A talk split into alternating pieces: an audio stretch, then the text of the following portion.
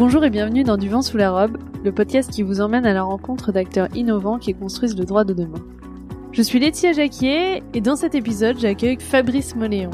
Avec Fabrice, nous avons parlé de comment l'activité de l'avocat doit être repensée et réorganisée en repartant du besoin et de l'expérience client legal design, cette méthode qui justement replace le client au centre de la création de nouveaux services, de nouveaux business models, de nouveaux formats et de nouvelles façons aussi de présenter le contenu juridique et de sa vision de l'évolution du métier même d'avocat dans l'avenir.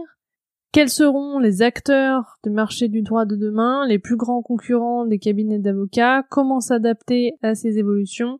Vous obtiendrez des réponses à toutes ces questions en écoutant l'épisode. Bonjour Fabrice, merci beaucoup d'être avec nous aujourd'hui. Je suis ravie de vous recevoir dans ce podcast. C'est une bouffée d'air frais en ce tout début de déconfinement, même si nous ne pouvons pas encore nous voir. Bonjour Laetitia. Fabrice, après avoir été professeur de droit pendant de nombreuses années, vous avez créé Robert B, un cabinet de conseil spécialisé dans la transformation des cabinets d'avocats. Vous avez également fondé, avec l'avocate Sophie Lapizardi, Lex Claire, une société dédiée à la formation des professionnels du droit au legal design. Fort de votre expérience pratique du design thinking et du milieu juridique, vous accompagnez les professionnels du droit, mais également des grands comptes, dans leur processus de transformation, notamment au travers du digital, de la construction de nouveaux business models et de la pratique du legal design. Curieux d'anticiper les évolutions de demain pour mieux conseiller vos clients aujourd'hui, vous vous intéressez également aux différentes possibilités de transformation du métier même d'avocat dans l'avenir. Bref, vous soufflez un peu le vent de demain. Fabrice, est-ce que vous pouvez nous parler un peu de votre parcours et de ce qui vous a conduit à vous intéresser au droit et à l'innovation légale? Oui, bonjour, merci Laetitia. Alors mon parcours, il est à l'origine assez euh, classique, hein, puisque j'ai fait des études de droit, j'ai été jusqu'au doctorat, puis j'ai commencé à enseigner à l'université et très rapidement en école de commerce, où en fin de compte euh, j'ai enseigné des matières assez traditionnelles hein, en droit des affaires, euh, tout ce qui est droit des contrats, droit des sociétés. Et en fait assez rapidement j'ai découvert que déjà il y avait plein d'autres choses, hein, des choses que j'avais pas forcément apprises quand j'étais en, en, fac de droit. Et moi je suis un peu tombé dans le monde du business via ces écoles et leur transversalité j'ai parlé de bouffée d'air frais tout à l'heure. Moi, ça a été une découverte, une épiphanie, c'est-à-dire le marketing, l'économie, l'innovation, la stratégie, tout en sachant que j'avais quand même mon mode de pensée et mon travers. Donc, euh, pour être très honnête, il m'a fallu quand même un peu de temps pour comprendre tout le potentiel euh, de ces éléments. Et ce qui fait que j'ai enseigné le droit pendant des années, j'ai enseigné d'autres choses après. Il y a eu un glissement. Je me suis pas éloigné totalement, mais progressivement quand même un peu éloigné du droit. C'était pas ma matière principale, jusqu'à atterrir sur des questions qui sont vraiment aujourd'hui le cœur de mon activité, euh, qui étaient les questions d'innovation, de design, euh, de design thinking, toutes ces approches un peu sur les business models. Où là, réellement, ma réflexion, c'était, on est très très fort en général pour aller qualifier des problèmes. On est, en tout cas en business en général, un peu moins fort pour aller chercher des solutions. Et le design, l'innovation de manière générale, c'est vraiment l'art de considérer quelque part que ça pourrait être mieux, quoi. Je sais qu'en matière de droit, de fonctionnement des cabinets d'avocats ou de l'activité du juriste en général, hein, le fait de se dire que honnêtement ça pourrait être meilleur dans pas mal de situations, bon bah il y a un champ euh, assez incroyable. Et qu'est-ce que ça vous a apporté justement de vous ouvrir à d'autres matières? Qu'est-ce que vous avez appris? Euh, Qu'est-ce que ça a changé même dans votre vision des choses? La grande révolution, euh, c'est le décentrage vers le client. C'est-à-dire que moi, j'avais jamais entendu parler de client quand j'étais en fac de droit. C'était même pas quelque chose qui m'intéressait, j'allais dire. L'idée de se dire que avant tout c'était euh, l'effort intellectuel que j'allais produire, la finesse d'analyse ou même de rédaction, l'art de faire des belles phrases et des bonnes formules, ça ça m'amusait beaucoup ce côté un peu mélange entre maths et français et la grande claque, et qui vient vraiment de cette approche sur le design et l'innovation. C'est de se dire, euh, euh, ok, tout ça pourquoi? In fine, il y a quand même des clients au bout, et est-ce que l'objectif serait pas avant tout de satisfaire le client au-delà de moi-même et mon ego? Et justement, avec Robert B et Lex Claire, vous accompagnez donc les avocats dans la transformation de leur cabinet et la mise en œuvre de méthodologies et d'outils innovants. Pourquoi est-ce que vous pensez que le modèle actuel de fonctionnement des cabinets d'avocats doit être repensé et par quel changement cela passe selon vous? Ce que je constate aujourd'hui, c'est que euh, quand on regarde un petit peu le secteur, c'est un métier qui est formidable, hein, aucun doute là-dessus, je le répéterai autant de fois qu'il faut. Euh, non, l'avocat ne va pas être remplacé par un robot euh, demain. Par contre, je pense qu'il peut être mieux fait et qu'il y a un certain nombre d'insatisfactions sur le métier. D'abord, il y a certaines limites. Hein, le business model même à la base d'un cabinet d'avocats, il est bizarre parce qu'il repose exclusivement sur le temps disponible et de ce que là-dessus, il y a un petit plafond qui s'appelle 24 heures par jour. Je pense qu'il y a aussi, euh, on sait qu'un grand nombre de jeunes avocats ayant prêté serment euh, abandonnent la profession dans les dix années qui suivent leur serment, c'est quand même qu'il y a un problème. Alors tout le monde n'était peut-être pas fait pour être avocat, mais je pense qu'il y a une grande désillusion quand même entre ce qu'on apprend à la fac et euh, ce qu'on découvre dans l'activité. Voilà, donc euh, moi ce que j'ai découvert c'était euh, un monde euh, à la fois fantastique et en même temps, et je le dis avec beaucoup d'affection et d'amitié, un retard à l'allumage sur une question qui est simple. Hein. Je me souviens qu'en première année de fac de droit, on se posait déjà une question qui était est-ce que l'avocat est une entreprise comme les autres? Eh ben, J'ai un peu peur qu'on n'ait toujours pas tranché la question alors qu'elle est assez simple. Oui, non, mais c'est vrai qu'on a tendance toujours à penser que finalement un cabinet d'avocats c'est un peu une entité à part. Finalement, ça reste euh, effectivement une entreprise euh, qui devrait suivre d'autres modèles en fait qui existent en dehors du droit. Mais euh, je rebondis sur quelque chose que vous avez dit tout à l'heure sur le fait que vous êtes rendu compte qu'il y avait un client et qu'en fait il fallait repenser aussi le métier d'avocat par rapport justement à ce client, à ses attentes, etc. On parle beaucoup du legal design comme étant une méthodologie justement qui permet de remettre le client au centre de la création de nouveaux services, de nouveaux produits, de nouvelles offres, etc. et même de la réorganisation même d'une entreprise. Est-ce que vous pouvez nous expliquer un peu ce que c'est euh, concrètement le legal design et en quoi ça consiste? Alors avec grand plaisir, parce que c'est un concept qui est à la fois devenu un buzzword, c'est vraiment un mot qui est très à la mode. Je vois fleurir des interventions en formation legal design partout. C'est une bonne nouvelle, je pense, mais c'est un concept qui souffre de pas mal de confusion. Le legal design, déjà, je peux vous dire ce que ce n'est pas, en fait. Le legal design, c'est pas l'art de faire des jolis pictos ou des pictos un peu horribles, hein, parce que j'en vois certains, je me dis, c'est plus compliqué que de lire le texte. Mais en fait, euh, le legal design, c'est la rencontre entre le droit et le design. C'est pas plus compliqué que ça. Et déjà, qu'est-ce que le design? Eh ben, le design, c'est pas un courant artistique. Je vous rappelle qu'en anglais, tout design, ça veut dire euh, concevoir. Et donc, je fais souvent cette blague, mais quand on dit avec euh, fulgurance, oh là là, cette chaise est design, on est juste en train de dire cette chaise est conçue. c'est quand même pas terrible en termes d'analyse. Mais une fois qu'on a compris ça, déjà, ça permet de comprendre que, en fait, le design, c'est une méthodologie de résolution de problèmes. C'est pour ça qu'il y avait, euh, je pense, une rencontre naturelle qui devait se faire entre le monde du droit, qui est quand même un monde d'analyse des problématiques, un, mode de pensée qui est pour moi parfaitement compatible avec l'innovation et le legal design, et cette méthodologie consistant, je disais, moi j'aime beaucoup cette définition du design qui dit euh, c'est l'art de voir quelque chose et de penser que ça pourrait être meilleur. Bah, je pense que le juriste, il pense pareil normalement. Voilà. Donc ça, le legal design, c'est ça. Après, ça repose sur des méthodologies. C'est-à-dire que ça repose sur des méthodes qu'on applique.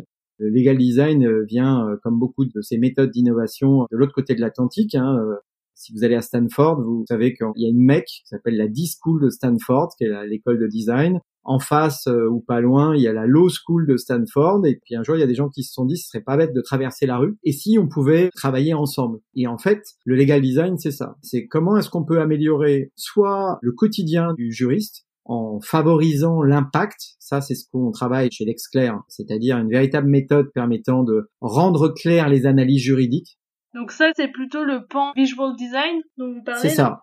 Exactement. C'est comment je vais rendre, alors, soit visuel, soit impactant. Moi, j'aime bien dire comment est-ce qu'on va créer un maximum d'impact avec notre analyse juridique. Ce qui est fabuleux, c'est que ça s'applique aussi bien à une note juridique qu'à une conclusion, qu'à quelque chose qu'on va déposer devant un magistrat, qu'on va donner à son client. Vous savez, c'est cette boutade où on dit et si mon client il comprenait quand je parle, quoi, qui est quand même un petit peu euh, un truc important.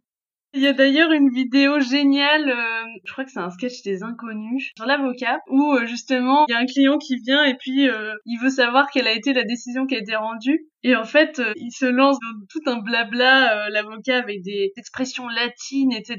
Et puis en fait, le seul moment où il est clair, c'est pour parler de ses honoraires. Ah mais ce qui est assez incroyable, c'est que tout le monde le sait.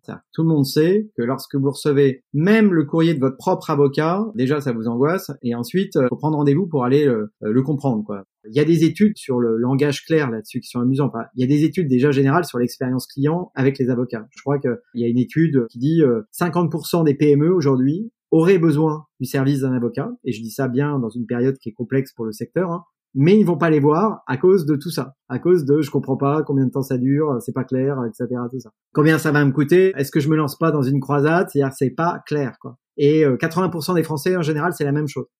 Et quand vous interrogez les magistrats aussi, c'est un truc de dingo. Vous dites, qu'est-ce que vous attendez d'un avocat? Et en fait, c'est de la concision. Je veux pas le juriste classeur, quoi. Je veux une réponse.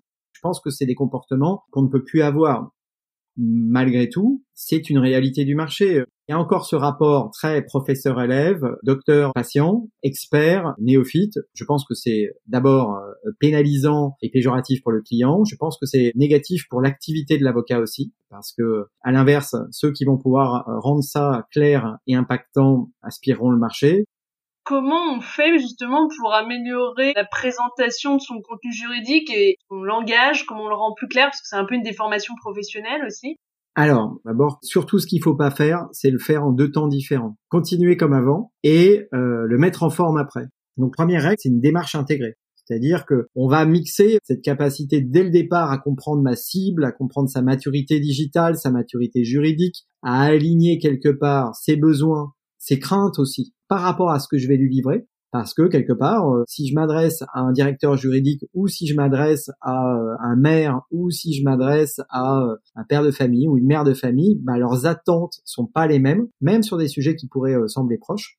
Et puis après, on utilise des méthodes qu'on est allé puiser dans les sciences cognitives, permettant par exemple de savoir que au bout de 10 minutes, le cerveau il sature, donc faut créer des ruptures, faut favoriser le visuel, parce que le visuel c'est ce qui va créer de l'émotion.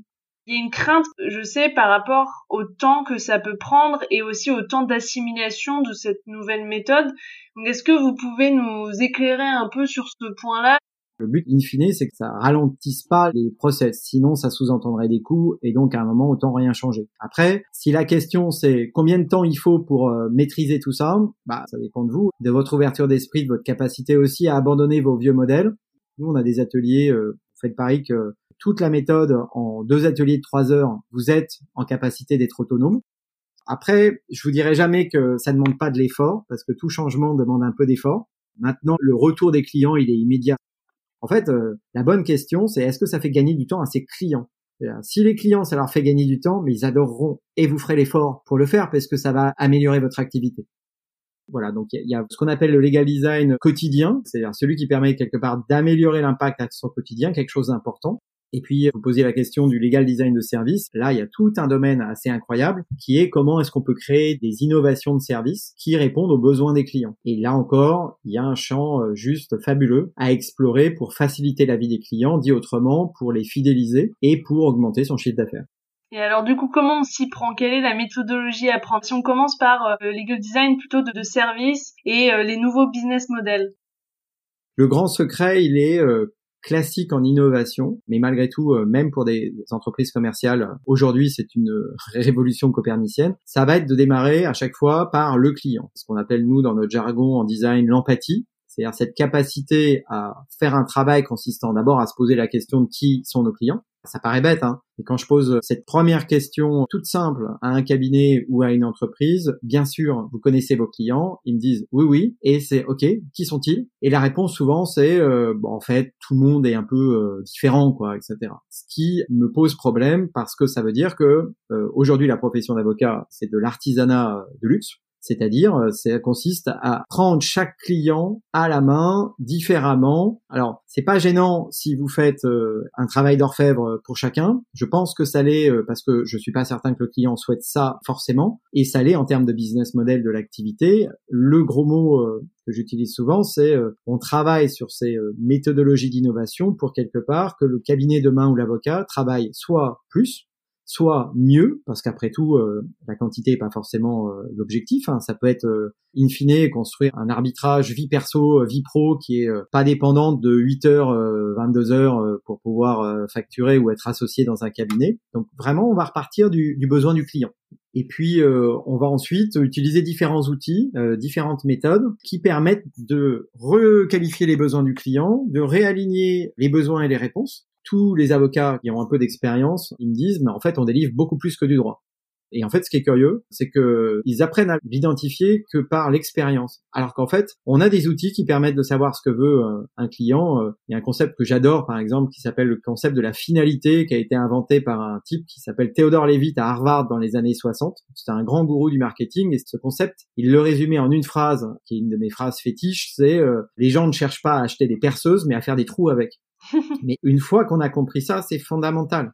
C'est-à-dire, non, les gens ne cherchent pas à acheter des perceuses. La finalité, elle est autre. Mais je suis persuadé aujourd'hui que le client euh, chez un avocat cherche bien autre chose que euh, un référé, euh, une procédure contentieuse, une clause un tel ou un tel. C'est-à-dire que la technicité du droit n'est pas la finalité du client. Il y a cet élément-là en besoin fonctionnel, mais il y a beaucoup plus de choses. Il y a des gains qui sont recherchés, qui vont bien au-delà, qui sont psychologiques, qui sont sociaux si je suis DRH aujourd'hui. Bien sûr que je souhaite une réponse à ma problématique euh, sociale, mais bien sûr que je cherche aussi à pouvoir euh, être capable d'en référer justement à mon COMEX. Et c'est vrai que des fois, imaginez un peu, quand je reçois à 11 heures du matin le vendredi les conclusions dans ma boîte mail qui font 25 pages avec un discours euh, technique sur lequel il n'y a pas eu d'effort de mise en page particulier et que je me dis qu'à 14 heures, c'est moi qui vais raconter l'histoire au COMEX, eh bien, en fin de compte, on crée plus d'angoisse qu'il n'en faut. À l'inverse, si on trouve un moyen de faciliter la vie de notre DRH, là, mais il vous adorera parce que, un, vous lui aurez apporté une réponse, et deux, vous l'aurez valorisé quelque part auprès de son COMEX, ce qui est quand même le meilleur moyen de le fidéliser. Ça veut dire quoi? Ça veut dire qu'on devrait lui poser une question, notre DRH, c'est qu'est-ce que tu comptes en faire quelque part? Est-ce que c'est un truc qui a vocation derrière à être présenté à ton COMEX, par exemple? Est-ce que ça te ferait plaisir dans ces cas-là? On peut même le facturer, hein, c'est pas gênant, etc. Mais que euh, nos conclusions en fassent une version déjà pré-préparée et impactante en version PowerPoint. Et le type, il va dire, non mais j'adore, tu veux dire que c'est pas à moi de bosser, que tu arrives à me rendre feignant et à me valoriser socialement auprès de mon boss. Mais comment voulez-vous qu'il aille voir quelqu'un d'autre après? Là, du coup, c'est proposé deux versions. Une version euh, classique euh, bah, déposée au tribunal et une version adaptée finalement à la finalité de pourquoi on a demandé ce travail-là, en fait. Exactement. Je pense que le piège, ça serait même de lui euh, dire, écoute, je suis un champion du legal design, je t'ai rédigé tout sur un ticket de métro avec euh, un mot, et voilà ma facture d'honoraire. Le type, il va dire, ça fait cher quand même pour un ticket de métro. Donc je pense qu'il y a un besoin émotionnel d'être rassuré sur le fait, mon expert, il a bien bossé, il a tout balayé, machin, c'est à ça que servent les 20 pages mais t'inquiète pas, les 20 pages, elles sont là si tu les veux, avec les textes, avec la jurisprudence, etc. Et de l'autre côté, il y a comment toi, t'en as besoin pour justifier la position qu'on va prendre devant ton comité de direction, et ça, c'est le PowerPoint à côté. C'est deux choses qui sont complémentaires, tout simplement parce que ça répond à un double besoin, qui est un besoin à la fois d'être rassuré sur la technicité qui a été faite, et en même temps sur cette capacité à apporter une solution concrète, rapide et valorisante à son dirigeant. Mais est-ce qu'il n'y a pas une crainte de la part des clients justement d'être facturé deux fois?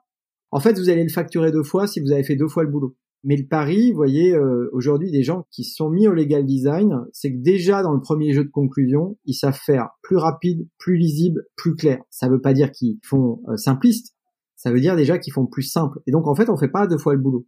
Et puis c'est peut-être là qu'on va avoir un abonnement sur un système de euh, capacité à mettre en forme. Et c'est une ligne de crédit qui sur l'année, par exemple, n'est pas forcément quelque chose de délirant, mais qui va me faire gagner du temps. Mais donc l'important, c'est quand même aussi effectivement dès sa première version d'appliquer cette méthode pour euh, justement gagner du temps et pas avoir à faire le travail deux fois. Quoi. Exactement. Et comment on s'y prend justement pour mieux connaître son client et mieux cerner la finalité de son client? Toutes les entreprises commerciales, ou en tout cas celles qui sont innovantes, utilisent des méthodes, des canevas. Vous avez un truc, vous me posez la question du business model. Moi, j'ai un outil, je l'ai pas créé, mais on l'utilise spécifiquement pour le droit, qui s'appelle le business model Canva. C'est simple, c'est un outil qui tient dans une page A4 sur lequel il y a neuf cases. Et ben en fait, je vous promets un truc, c'est que si vous arrivez à remplir les neuf cases, si en plus les neuf cases elles fonctionnent bien ensemble, une fois qu'on comprend comment ça marche et qu'on pratique un peu, c'est pas compliqué. Et ben, je suis vraiment pas inquiet sur le déroulement de votre activité c'est un outil que j'utilise au quotidien pour mes clients. On prend ce canevas, on remplit des cases, on se challenge, euh, on analyse le business model des concurrents, parce que là aussi c'est une révolution, hein, c'est qu'il y a des clients mais il y a aussi des concurrents, et on arrive à construire des solutions de manière très pragmatique et de manière très concrète sur des temps records, et surtout avec papier, ciseaux, crayon, voilà, qui demande un investissement minimum Ça ne veut pas dire qu'il faut pas investir dans le monde du droit, et en particulier dans la digitalisation du secteur, mais ça veut dire qu'il faut investir surtout au bon moment. Et c'est pour ça que l'approche, par exemple, de Robert B, elle est simple, c'est de dire, vous précipitez pas sur les outils. Les outils, c'est qu'un moyen, c'est pas compliqué. Mais posez-vous les bonnes questions. Qui sont vos clients? Quelle est votre proposition de valeur? En quoi vous êtes différent d'un autre cab, par exemple? Qu'est-ce qui fait que les clients, il va venir chez vous plutôt que chez un autre? Comment vous allez organiser votre communication? Le gros truc qui me fait pleurer à chaque fois, c'est quand on me dit, mais en fait, euh, c'est le bouche à oreille. Quoi. Le bouche à oreille, c'est un super moyen. Hein. C'est celui qui coûte le moins cher. Mais c'est pas une manière de piloter sa stratégie marketing quand même. Et les neuf cases euh, sur le business canvas, ça reprend quoi euh, grossièrement les différents éléments? Alors, c'est simple, hein. on va d'abord s'interroger sur qui sont nos clients, c'est tous nos travaux de segmentation, des choses comme ça. Alors, ça paraît être des gros mots, honnêtement, c'est juste un nouveau vocabulaire et un nouveau euh, monde, mais c'est pas compliqué. Ensuite, une fois que je qualifie les besoins avec deux, trois techniques et outils, je vais en face mettre des réponses, ce qui fait que j'aurai une offre et une demande. Ensuite, je connecterai l'offre et la demande, c'est-à-dire je créerai mes canaux de distribution. Comment je vais repenser mon site, par exemple, qui est euh, pour moi l'élément aujourd'hui incontournable, par exemple, pour un cabinet d'avocats. J'ouvre une mini parenthèse. Euh, là aussi, les chiffres sont quand même soit drôles, soit euh, incompréhensibles. Ouais, ça, je cherchais le qualificatif le moins pire. Sur les 70 000 avocats en France, je crois que le chiffre, en gros, hein, c'est un tiers des avocats n'ont pas de site internet. Donc ça veut dire que les clients, c'est les pages jaunes. Et je pose une question vache qui utilise encore les pages jaunes? Le deuxième tiers, c'est euh, ceux qui ont un site en gros Wix. C'est des super sites, hein, mais c'est des trucs sur lesquels euh, ça fait pas grand chose et ça dit surtout voilà mon CV, quoi, voilà ce que je fais. Et puis il y a un dernier tiers sur lequel effectivement un certain nombre de cabinets ont investi euh, dans des bonnes agences de com 10 000 euros ou plus pour avoir un site. Alors on est en période un peu de renouvellement parce que ça fait 10 ans donc il faut se poser un peu la question. Mais le grand problème c'est que tout le monde dit la même chose. C'est-à-dire que vous allez sur un site d'avocat, les gens vont vous dire, alors on est euh, X avocats, euh, on a toute la pyramide classique, euh, etc.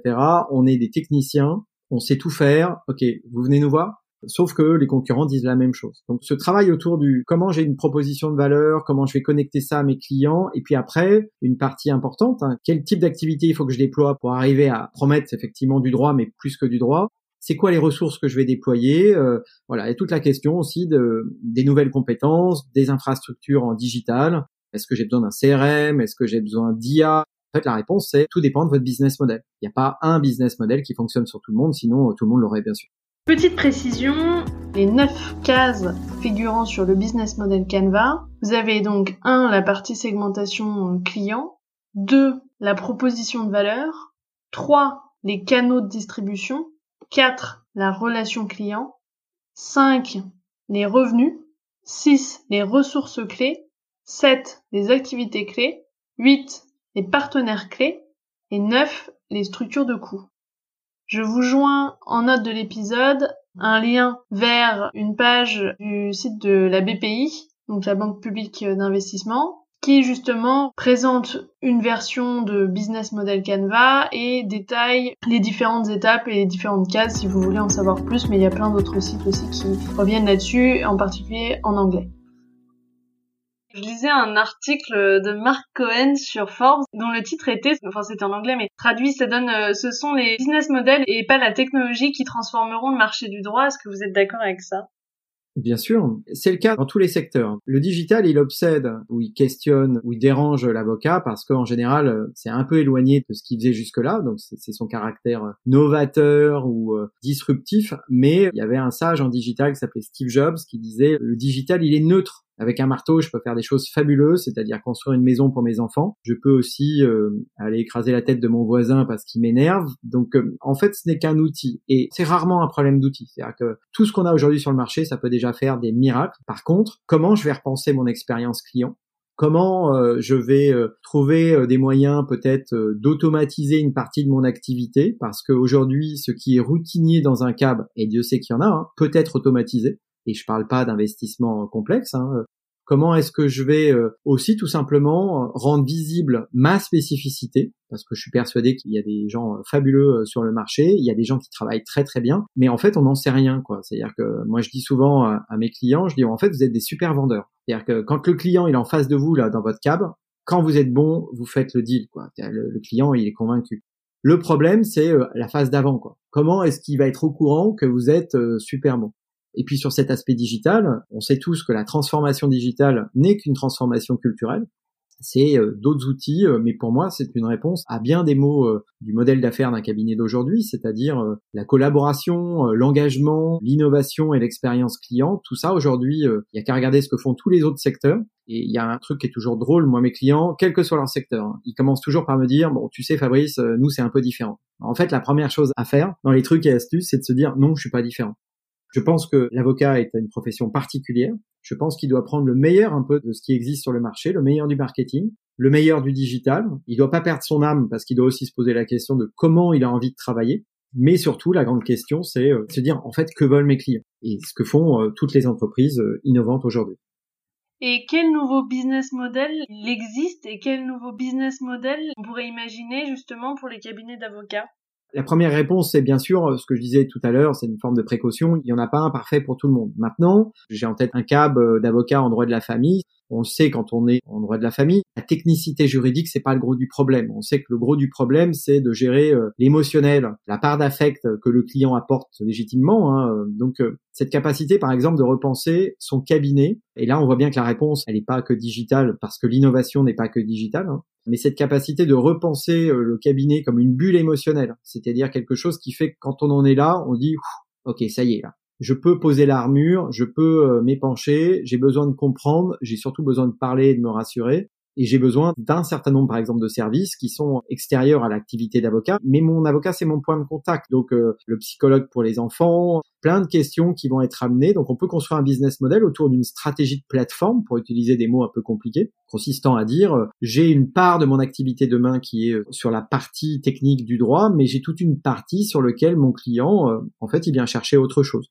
Et donc euh, ce cabinet, justement pour créer cette bulle émotionnelle et pour répondre à ces besoins de clients qui dépassent en fait le juridique, qu'est-ce qu'ils ont mis en place concrètement? Bah, Concrètement, par exemple, ils ont transformé l'habitacle même du cabinet comme un appartement. Vous savez, c'est un peu la stratégie des boutiques hôtels euh, utilisées dans l'hôtellerie du luxe, qui est intéressant. Hein c'est de se dire que j'ai pas envie euh, d'être dans un hôtel comme dans une chaîne où toutes les chambres se ressemblent, j'ai envie d'une personnalisation, j'ai envie de me sentir un peu chez moi et eh ben cette capacité à afficher la cuisine, avoir un vrai coin salon qui correspond à un vrai salon et pas une salle d'attente avec les vieux Figaro Madame, c'est-à-dire tout un ensemble de choses qui fait que j'ai vraiment l'impression de parler euh, à une copine ou à quelqu'un en qui j'ai confiance c'est la structuration même du lieu qui a été pensée comme ça. Donc ça, il y a une partie. Il y a une autre partie qui consiste à remettre un certain nombre d'informations après aux clients pour qu'ils quelque part ils se sentent plus jamais seuls parce qu'il y a ce moment le point de contact physique, mais il y a tout l'après. Il y a la procédure, c'est un marathon euh, dans un certain nombre de cas. C'est quelque chose sur lequel je vais me poser plein de questions moi client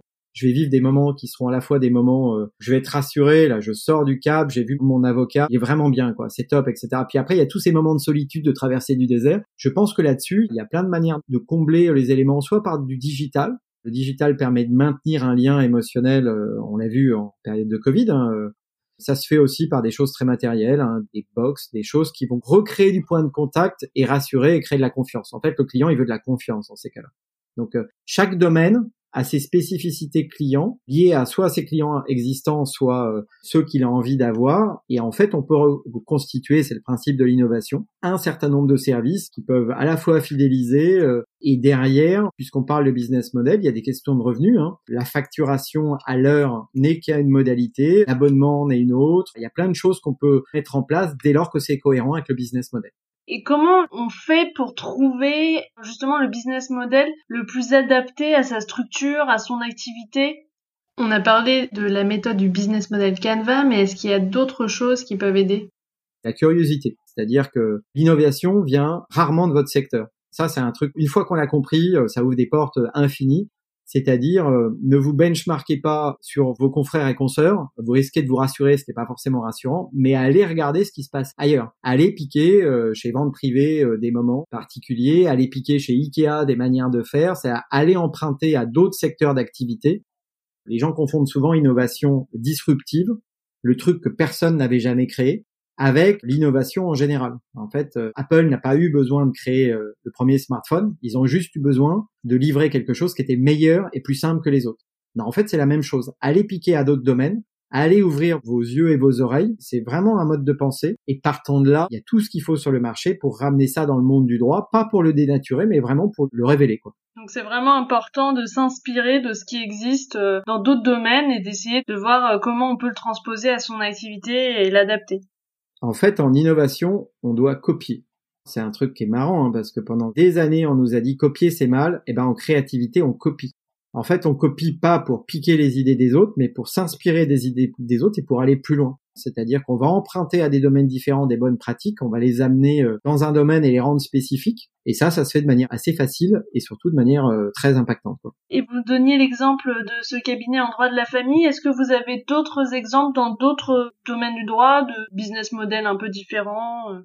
Bon, déjà, ça marche dans tous les secteurs. Hein. C'est-à-dire que le piège aussi, euh, vous savez, tout à l'heure, je vous disais, euh, c'est de pas se sentir concerné. Ça marche, que vous soyez fiscaliste, euh, avocat en droit social, en droit des AF ou quoi que ce soit, tout marche. Alors, dans des exemples, je pense qu'il y a une vraie question, par exemple, pour un avocat en droit social, de considérer quelle est sa plus-value en termes d'apport et donc de business model. Je dis autrement, le droit social est par nature un droit très très changeant, qui demande une mise à jour permanente Regardez comment certains secteurs d'activité euh, qui n'ont rien à voir, hein, de type Microsoft, a construit ses modèles d'affaires sur de la mise à jour permanente de ses produits. Euh, je pense qu'on peut construire un modèle d'affaires sur lequel il n'y a pas d'un côté, par exemple, la consultation en droit social et de l'autre, la formation, mais une logique d'abonnement permettant de dire, euh, un peu comme le modèle de la médecine chinoise, tu payes le reste du temps et tu payes pas quand il y a un problème. Ça, c'est quelque chose qu'on peut très bien mettre en place. Forcément que le client euh, adore et il y a de nombreuses industries qui ont des business models reposant sur l'abonnement, par exemple, qui sont euh, très intéressants là-dessus. Mais ça sous-entend pas mal de choses. Il suffit pas juste de changer sa facturation et de pas changer son organisation interne ça sous-entend en général eh ben, de créer une vraie collaboration, trouver euh, au moyen d'optimiser euh, son activité. Voilà, c'est ça un business model. Encore une fois, s'il y a neuf cases par exemple dans le Canva, c'est parce que les neuf cases sont en synergie et fonctionnent euh, les unes avec les autres. Petite précision, l'idée que Fabrice présente ici consiste en fait plutôt qu'à intervenir en aval du besoin du client, à vendre un service permanent, continu, avec l'idée de travailler à déminer les situations et à identifier ce qu'on peut améliorer en permanence avant même en fait qu'il y ait un problème ou un besoin et c'est ça que le client va payer, qu'il y ait finalement un contentieux ou pas. Et s'il y a un contentieux, bah, en fait, il ne paye pas puisque c'est inclus dans l'abonnement de base. Là, on parlait de droit social, mais en fait, ça peut être mis en place dans tout un tas d'autres domaines. On parlait de facturation et de taux horaire. On entend de plus en plus euh, et on lit aussi de plus en plus d'articles sur euh, la nécessité pour les cabinets d'avocats justement d'abandonner le taux horaire pour euh, imaginer et proposer d'autres modes de facturation. Quels sont les avantages et les inconvénients que vous voyez pour le taux horaire? Le taux horaire, pour moi, il a un plafond de verre premier, hein. c'est celui qu'on disait tout à l'heure, c'est la disponibilité de mon temps alors je peux augmenter euh, mon taux horaire, hein, je peux avoir un taux horaire de plus en plus important, mais à un moment il y a une limite. C'est un peu le client il dira à un moment vous êtes gentil, mais euh, c'est particulier. Donc vous, vous pouvez apprendre à travailler vite, encore plus vite, mais à un moment ça va plafonner. L'abonnement est une autre modalité. Les systèmes à tiroir en sont d'autres. C'est-à-dire, on peut avoir des fonctionnements de facturation qui reposent sur de la tâche. Il y a pas mal de modèles qui existent. Après, je pense qu'il faut surtout garder en tête que ce qui va poser problème aujourd'hui aux clients, c'est pas tant la facturation elle-même et la modalité, ça je pense que c'est plutôt une vraie question d'organisation, c'est plutôt la transparence sur la rémunération. Moi, ce qui me gêne principalement dans ce fonctionnement actuel, c'est l'opacité. Moi, ce que je voudrais, c'est un compteur me permettant de savoir où est-ce qu'on en est. Le prix chez un client, c'est relatif. Personne n'a jamais dit qu'il fallait euh, aller sur du low cost ou être moins cher, etc. On peut être cher dès lors que ça a de la valeur et dès lors que le client se dit effectivement, ça je l'aurais pas eu ailleurs. Mais s'il comprend pas pourquoi il paye et pourquoi vous êtes différent d'un autre et que c'est pour ça que vous êtes plus cher qu'un autre, dans ces cas-là, son réflexe, ça sera toujours la stratégie low cost. La stratégie low cost, c'est un vrai modèle on l'a vu avec un certain nombre de legal tech qui arrivent sur le marché là-dessus. Et effectivement, si je comprends pas la différence entre l'avocat ou le cabinet lambda qui facture mon pacte d'actionnaire à temps et une legal tech qui va la faire à 49,90, je prendrai celle à 49,90. Alors on me dira c'est pas la même chose, j'en sais rien. À vous de me montrer que c'est pas la même chose. Oui, donc pour vous, en fait, l'important, c'est que le prix finalement euh, qui va être facturé corresponde à la valeur du produit final aux yeux du client. Exactement. Vous avez certains grands groupes commerciaux ou industriels qui ont mis en place des value officers, c'est-à-dire est-ce que je suis en capacité, d'abord vis-à-vis de mes équipes, à être euh, clair sur le fait qu'on soit tous alignés sur le fait de se dire qu'on n'est pas un cabinet comme les autres, parce que notre valeur, elle est là par rapport aux autres. Et ensuite, vis-à-vis du client, est-ce que le client, lui, il arrive à comprendre la valeur que je mets sur le marché? Dans ces cas-là, il sera content de payer. En tout cas, moi, c'est ce que je vois euh, aujourd'hui sur le marché. Et est-ce qu'il y a un mode de facturation qui est plus apprécié, plus demandé par les clients et qui du coup devrait être privilégié? Il n'y en a pas un qui fonctionne pour tout et qui est euh, idéal. Ça dépend encore de la nature du service qu'on va délivrer. Peut-être que ça dépend aussi un petit peu la nature du droit. On peut imaginer un système d'abonnement pénal, mais euh, ça va pas être facile à vivre ou pour le droit du divorce, ça va pas être facile à vendre de dire que quatrième est gratuit, mais euh, voilà, ça va dépendre aussi un petit peu du secteur. La question, c'est vraiment de se mettre dans la peau de son client et de se dire, moi, c'est quoi le service optimum d'avocat ou de juriste que j'aimerais recevoir? Et c'est là qu'on trouve le bon euh, mode de rémunération. Et sur l'aspect abonnement, il y a des cabinets comme par exemple le cabinet Bold, mais il y en a d'autres qui proposent des abonnements illimités où ils peuvent poser autant de questions qu'ils veulent je sais qu'il y a beaucoup d'avocats qui disent mais comment en fait on fait pour rentrer dans ces frais en proposant une formule comme ça? Parce que autant ben, il peut effectivement euh, dans certaines périodes ne pas avoir beaucoup de demandes mais il peut aussi euh, y en avoir beaucoup et qu'on se retrouve un peu dépassé par les événements. Bold est un cabinet que j'aime beaucoup parce qu'il a clairement rafraîchi le secteur hein. et effectivement euh, leur système de full service, mais de clarté aussi. Il y a trois prix ou il y a quatre prix, je sais plus. Ça, ça a été une révolution. Euh. En tout cas, ça a questionné pas mal de monde. C'est hyper intéressant. Moi, je connais des cabinets aujourd'hui qui fonctionnent avec euh, dans leur secteur d'activité plus de 60 ou 70% de leur activité sur abonnement. Ça n'a rien de nouveau l'abonnement. Ça dépend encore une fois comment vous construisez la relation de confiance avec votre activité. Ça dépend de votre secteur. Regardez si vous êtes, je sais pas moi, en droit social ou d'autres, vous pouvez aussi partir du principe que les entreprises que sont votre secteur, de toute façon, ont un budget à reconduire chaque année. Être capable de convaincre vos clients que, en fin de compte, pour un ticket de 10 000 euros, ça va à peu près couvrir, et puis après on verra comment on consomme voilà, donc euh, il y a plein vraiment de manières de faire. L'abonnement est un vrai modèle de fonctionnement dès lors qu'en plus on veut construire une certaine fidélisation avec son client. Mais ce qui est amusant, c'est que la logique de la fidélisation, quand j'en parle avec mes clients, avocats, etc., pour certains, c'est une nouveauté aussi. Cette capacité à se dire, euh, une fois que l'affaire, ça y est, elle est bouclée, non, je laisse pas partir le client en disant, bah, s'il veut revenir, il revient. Comment je construis de la fidélisation? Et c'est dès lors que je veux construire une relation client particulière que, par exemple, l'abonnement peut être intéressant. Mais dans ces cas-là, il va falloir que je fasse évoluer ma proposition de valeur, c'est-à-dire que je lui délivre autre chose simplement qu'une réponse quand il me questionne, mais que je lui offre beaucoup plus de choses en termes de valeur ou différemment. On parlait de la mise à jour tout à l'heure, on pourrait parler de la veille. Il y a plein de modalités pour construire une relation client qui repose sur la fidélisation. Mais pour moi, abonnement égale fidélisation. Le pari, c'est de dire, euh, on se met d'accord sur une offre package, on trouve un équilibre ensemble, mais ça fonctionne parce que euh, ça m'intéresse de t'avoir longtemps avec moi, et en plus, plus je te connais, plus je serai pertinent dans mes réponses et rapide. Et qu'est-ce qu'il y a d'autre qui peut permettre justement de fidéliser sa clientèle? Bah, on va trouver une manière de fidéliser euh, sa clientèle, par exemple, si on revient à un des sujets par lequel on avait commencé, qui est le legal design, au sens sa capacité à restituer son analyse juridique en d'autres formats il y aura un avant et un après, quoi. C'est-à-dire que vous allez voir votre client, et c'est les témoignages qu'on a en retour aujourd'hui, hein, c'est-à-dire que pendant longtemps, c'était abscon, et là, d'un seul coup, il comprend le truc. Donc la fidélisation, elle part aussi par cette capacité à présenter de nouveaux supports, à créer une interaction euh, digitale ou pas digitale qui permette de créer de la continuité. Regardez comment euh, utiliser ce qu'on appelle l'internet vocal.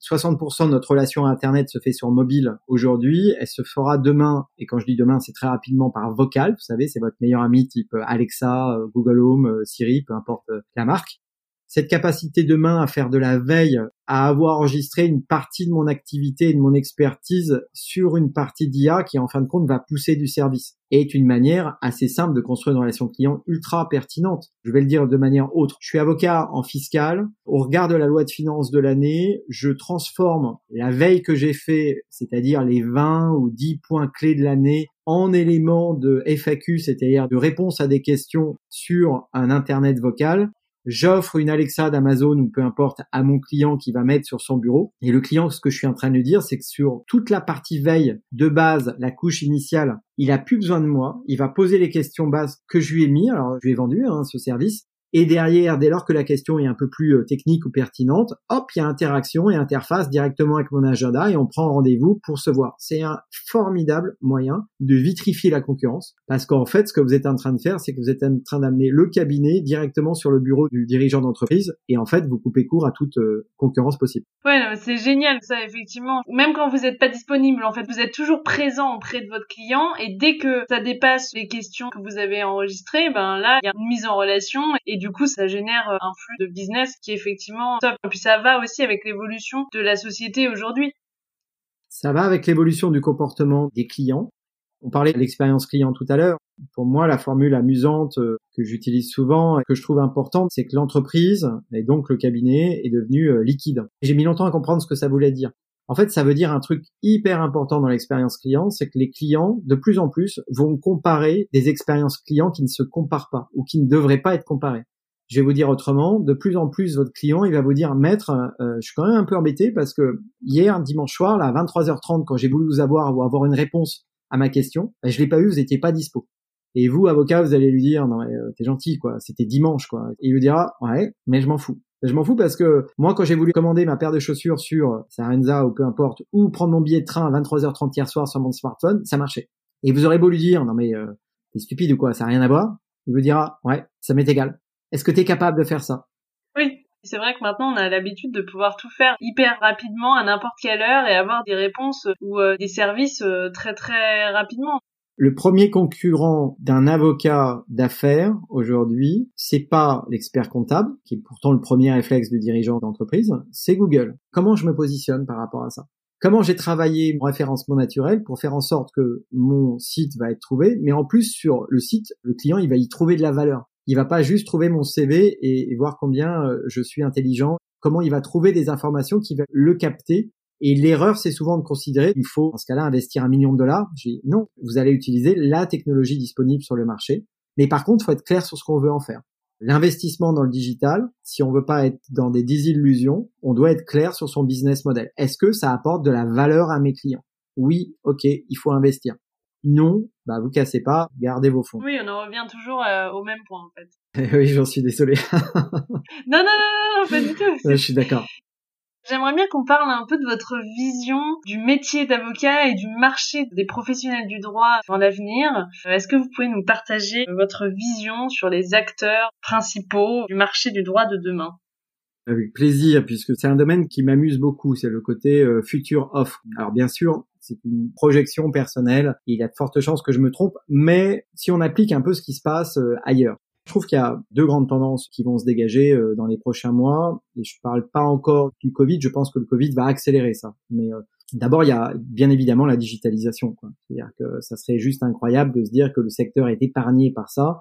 Et non, le secteur ne s'est pas encore digitalisé. Avoir un site internet ou un compte LinkedIn, ce n'est pas une digitalisation. Donc je pense que là-dessus, euh, il y a beaucoup de choses qui vont pouvoir se faire. Reconstruire une expérience client qui est omnicanal, pouvoir consulter à distance, pouvoir faire plus de rendez-vous si on en a besoin en courte période. C'est ce qu'on a fait tous euh, pendant les activités de confinement. Hein. ça marche euh, très très bien. Donc euh, le digital va avoir un aspect hyper important. L'IA va avoir un aspect. Si vous êtes capable, vous avocat, de me regarder dans les yeux, de me dire que 100% de votre quotidien aujourd'hui, de votre journée est fantastique et qu'il n'y a pas des trucs qu'on aimerait bien automatiser parce qu'ils sont routiniers, en fait, elle est là la promesse de l'IA. Est-ce qu'un robot aujourd'hui plus malin pour lire tous les articles de recherche en médecine et de qualifier une maladie euh, plus vite qu'un homme, bien sûr, parce que c'est de la capacité de traitement. Est-ce qu'on pourrait faire la même chose en droit? Bien sûr.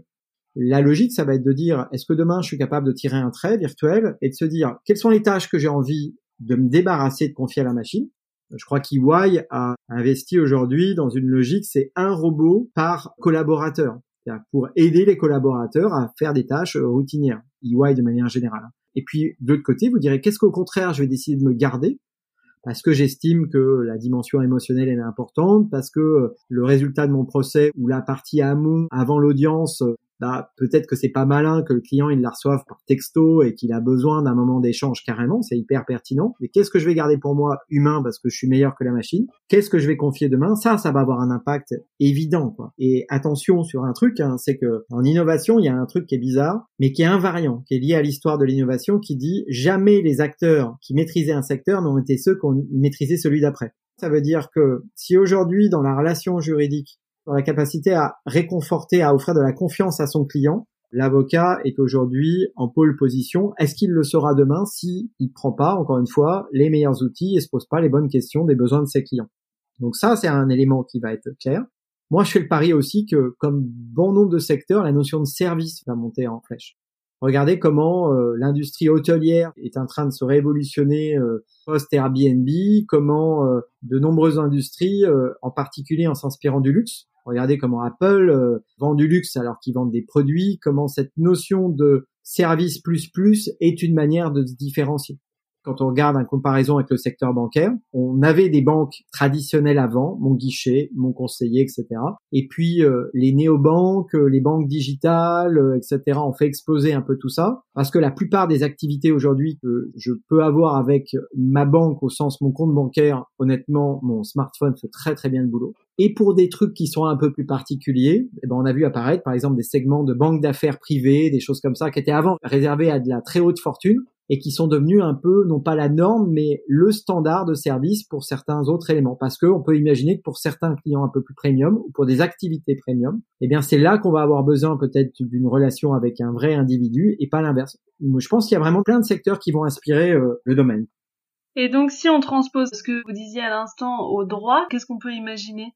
Eh bien, on peut imaginer que demain, il va falloir repenser effectivement son activité et son modèle d'affaires autour de la question de est-ce que le digital pourrait pas faire mieux certaines choses ou est-ce que je mets aussi mon curseur dans la relation individuelle avec le client? Est-ce qu'en fin de compte, le rendre autonome n'est pas une bonne idée? Dans plein de domaines, en droit fiscal, etc., euh, des calculateurs en ligne d'un certain nombre d'indemnités, de différentes choses seraient euh, formidables parce que euh, j'adore mon avocat, mais est-ce que vraiment, quoi, je suis obligé de le voir pour avoir accès à un certain nombre de projections, d'informations donc je pense que là-dessus, on va pouvoir faire monter du service, on va pouvoir imaginer des cabinets boutique hôtel, c'est-à-dire des lieux qui offrent un service différent. Ça va questionner le lieu même. À quoi ça me sert moi client d'aller sur le lieu? Je comprends que je viens vous voir parce que c'est là que vous bossez, que ça vous fait gagner du temps. Mais lui, il en perd. Mais lui, il en perd. Et est-ce que moi, ça m'apporte quelque chose?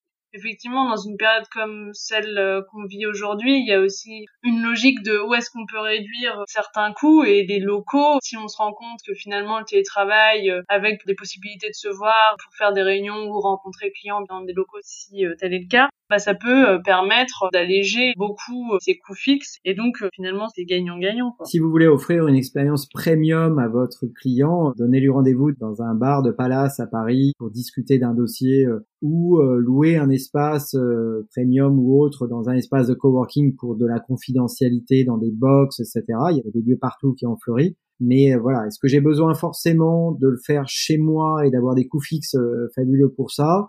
Peut-être, mais pas forcément, en tout cas. Est-ce que je pourrais faire travailler plus d'équipes dans autant de mètres carrés parce qu'on va travailler autrement? J'espère. Il y a plein de vertus à ça, je pense. J'espère en tout cas que les cabinets qui étaient en plein questionnement de déménagement, par exemple, une vraie question à mettre sur la table quand même. Euh, est-ce que vous aviez prévu de déménager parce que vous trouviez que vous étiez trop petit? Bah peut-être que bonne nouvelle, vous n'avez pas besoin de déménager. Est-ce que vous aviez un doute sur le fait que c'était là où il fallait être? Bah peut-être que vous allez prendre ailleurs, plus petit, avec une stratégie effectivement de répartition de l'occupation des locaux. Je viens au Cap quand mon client me le demande, sur certains jours de réunion de collaboration, et le reste du temps, je bosse comme je veux, quoi, parce que je bosse au dossier, à la tâche, en collaboration, et j'ai mis en place des routines de fonctionnement où je sais à peu près qui est où et quand, pas pour surveiller, mais juste pour pouvoir collaborer. Est-ce que le CAP devrait pas être pensé pour qu'on travaille ensemble, pour qu'on fasse de la co-construction de besoins, pour qu'on en profite pour auditer mes besoins sur d'autres choses et que ça soit équipé pour Là, ça m'apportera un plus.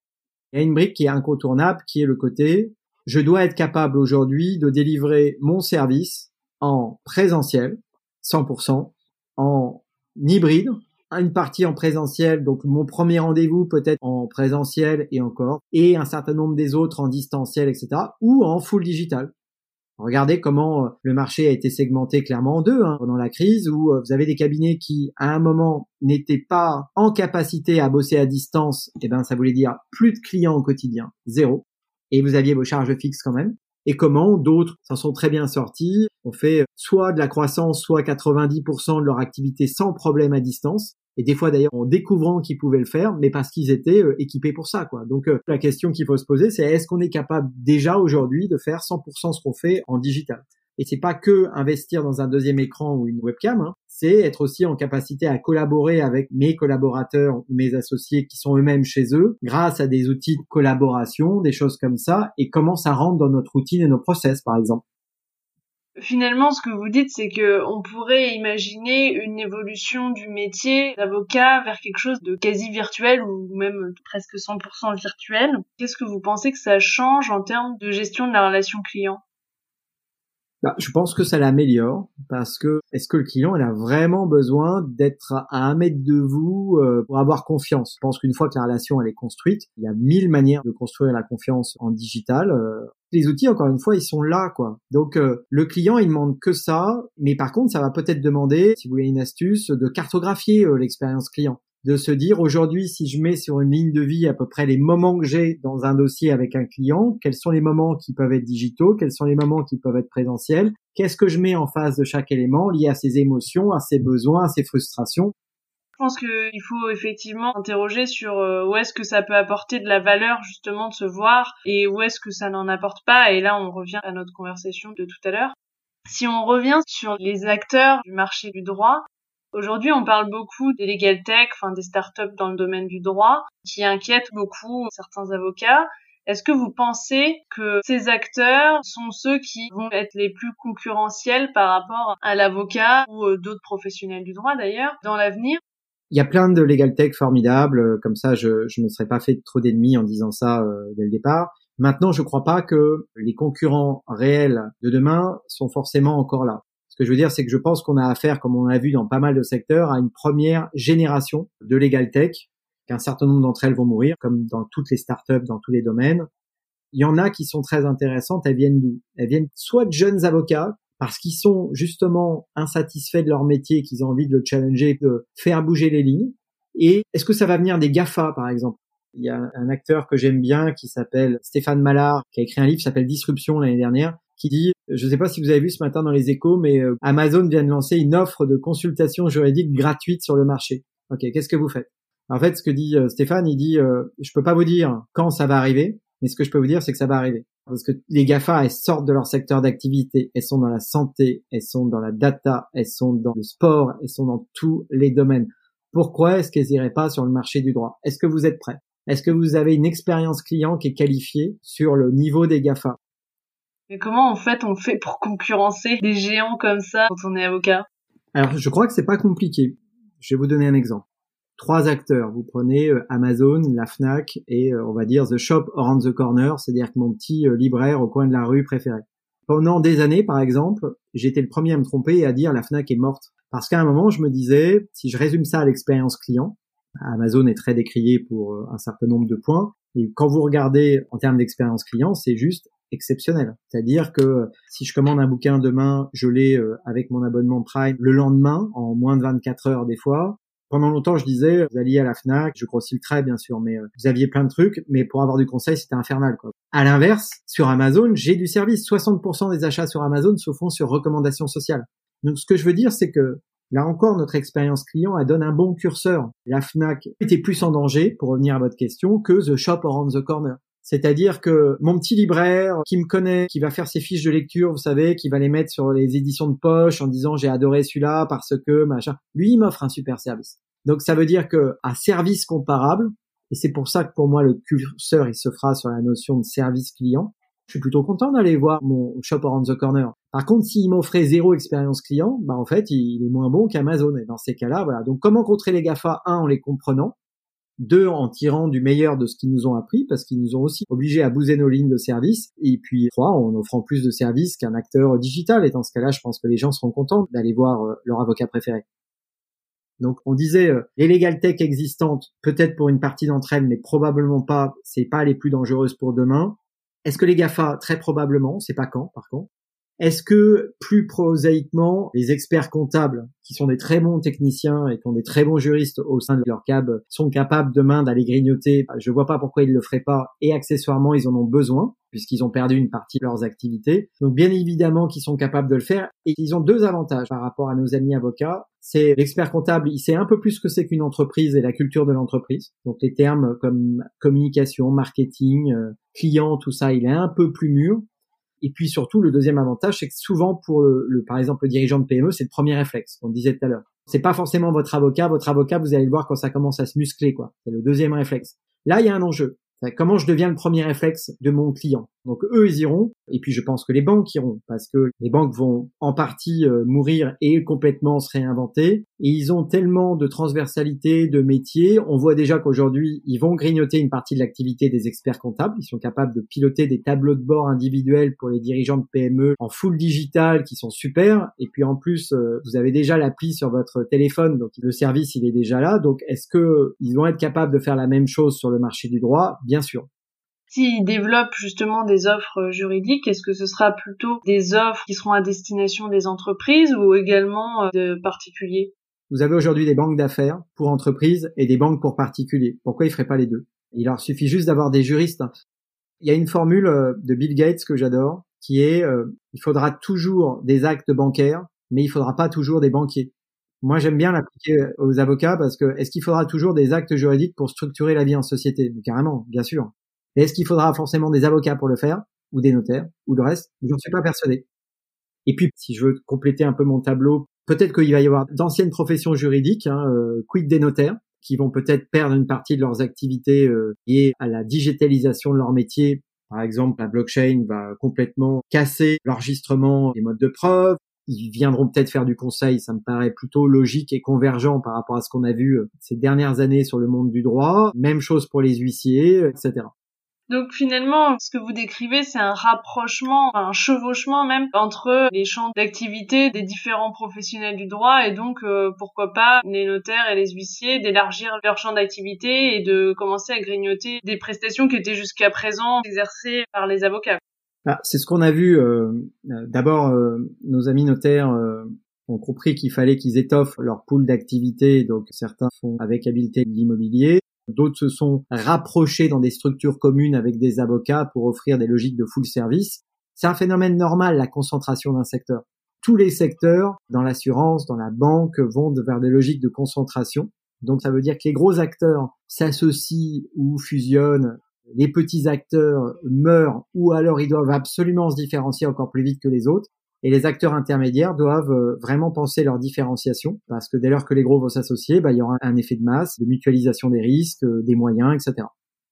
On parlait de concentration, de regroupement. Est-ce que vous pensez que le développement de l'interprofessionnalité, par exemple, ou le regroupement de cabinets d'avocats constituerait des solutions efficaces pour lutter contre la concurrence?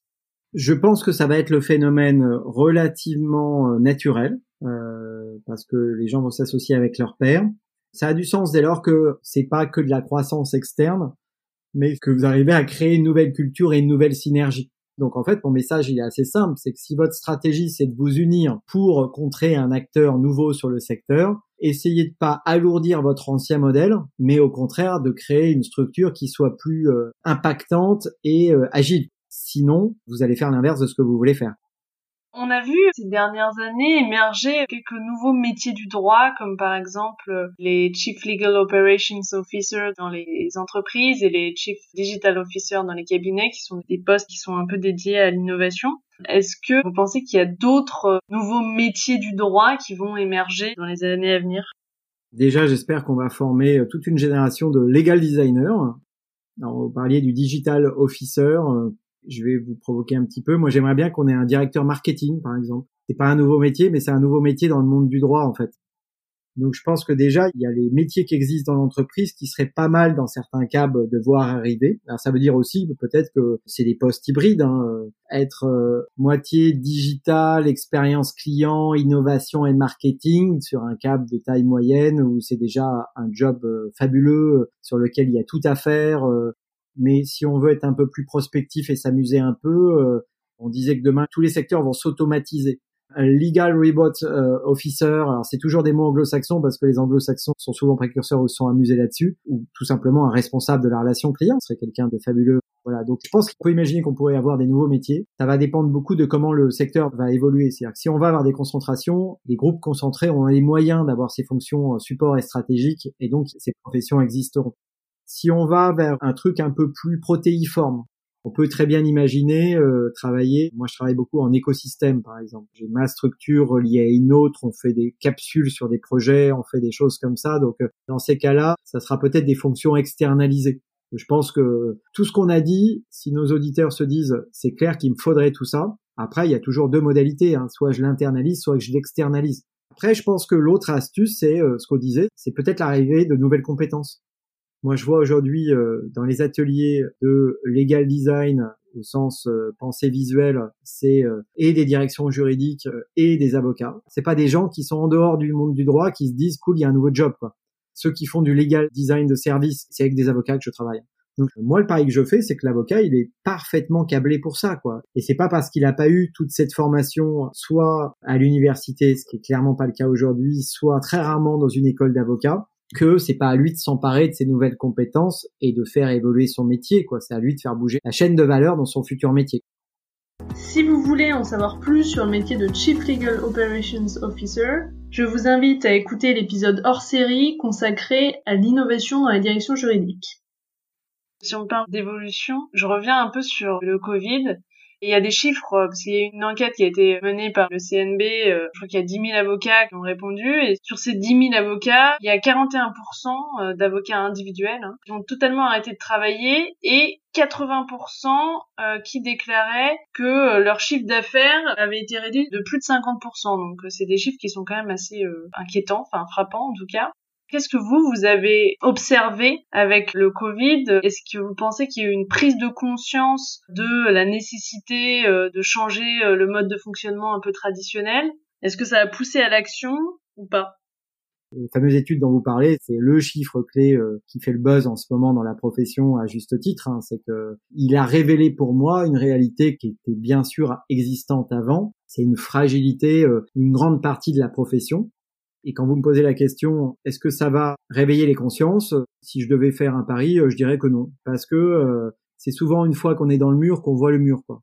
Que c'est un peu affreux, hein, mais c'est compliqué pour les gens de changer. Par contre, euh, est-ce qu'il y a une urgence à réinventer son modèle? Mais carrément. Le digital a été le grand gagnant de cette période de Covid. Ça veut dire que j'espère que les CAB vont se digitaliser leur mesure pour être capable, on disait tout à l'heure, de travailler 100% à distance, c'est-à-dire d'offrir la meilleure expérience client à ce domaine, j'espère que vous le faire. Donc, je pense qu'on pourrait aller plus loin dans la profession. C'est un champ d'opportunité qui est fabuleux, que ceux qui aiment leur métier peuvent vraiment le réinventer. Ce qui est sûr, c'est que certains vont se réinventer. Il y a aussi ça, quoi. C'est-à-dire que, à ne pas bouger, euh, regardez vos concurrents, ils vont bouger. Justement, euh, il y en a euh, qui se sont aussi adaptés euh, pendant les deux mois de confinement pour continuer à travailler et qui ont peut-être investi dans des outils digitaux ou collaboratifs, en tout cas pour maintenir un lien avec leurs équipes. Ah bah j'en suis très heureux parce que c'est pour ça que je travaille aussi en partie pendant cette période, c'est-à-dire que certains ont la lucidité de se dire que c'est dans les moments où ça va pas qu'il faut investir. C'est courageux hein, parce que très honnêtement, ça se traduit souvent en question de trésorerie. Aujourd'hui, euh, c'est là qu'il faut repenser son activité, c'est là qu'il faut être plus lisible sur le marché de ses clients, c'est peut-être là qu'il faut aller revoir ses clients, mais pour leur proposer une fidélisation ou leur proposer une relation client qui doit être repensée. Le risque à ne pas de faire, c'est de voir les chiffres que vous décriviez bien jusque-là, ce qui était de dire le client ne vient plus sonner quoi. Est-ce qu'ils ont besoin de leur juriste préféré? Plus que jamais, je pense. Comment ne pas voir pour un juriste cette période aussi en termes d'opportunités euh, d'activité? Ouais, je partage aussi votre point de vue là-dessus. Et alors, euh, dernière partie, quels conseils donneriez-vous aux étudiants droit, aux professionnels du droit qui nous écoutent pour embrasser le futur avec succès? Je pense que l'étudiant en droit aujourd'hui, il peut plus se permettre ou se contenter de ne pas être curieux sur le monde environnant dans lequel le cabinet va évoluer. Après, il ne faut pas se contenter de ce que votre formation vous apporte. C'est-à-dire que, par exemple, sur le digital, vous êtes dans un monde qui est digital, il faut s'approprier ça. Les plus malins qui vont se mettre en ce moment à apprendre à coder, à suivre des cours de machine learning sur l'IA, etc.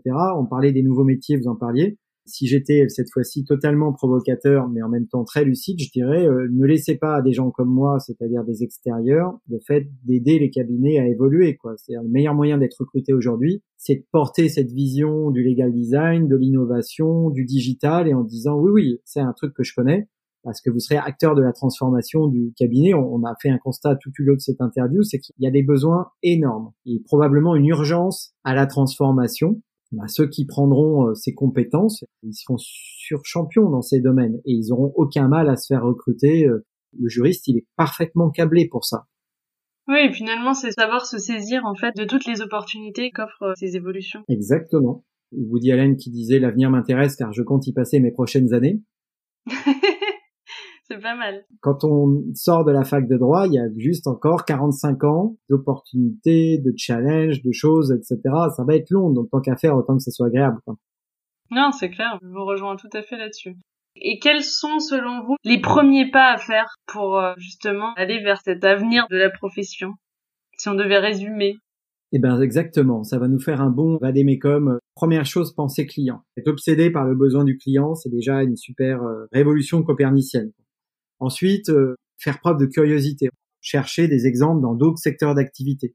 On fait de l'innovation en prenant des pratiques actuelles, en les détournant de leur secteur, j'avais entendu un jour un conseil en créativité qui était bien. C'était une directrice d'une grande agence de com qui disait, moi, quand je prends l'avion dans le kiosque à journaux, je prends toujours les deux journaux qui m'intéressent et deux journaux sur lesquels j'y connais rien. En fait, je pense que c'est un bon conseil. C'est-à-dire que prenez des bouquins d'art, de design, d'économie, de sciences du comportement, de sciences cognitives moulinez tout ça et vous réinventerez euh, votre métier. Puis moi, le, dernier conseil, c'est qu'il y a des très bons podcasts et qu'on a du temps cognitif disponible dans les oreilles quand on est dans les transports. Il y a des podcasts juridiques euh, fabuleux et il y a des podcasts qui n'ont rien à voir avec tout ça. Et mon secret, c'est que j'ai une fonction shuffle. Donc en fait, je ne sais jamais à la fin d'un podcast par quoi je vais enchaîner. Est-ce que c'est de la littérature, de l'économie, euh, du design Merci beaucoup Fabrice pour euh, la richesse de nos échanges, euh, pour votre temps aussi. J'étais ravie de vous interviewer et de vous avoir euh, parmi nous.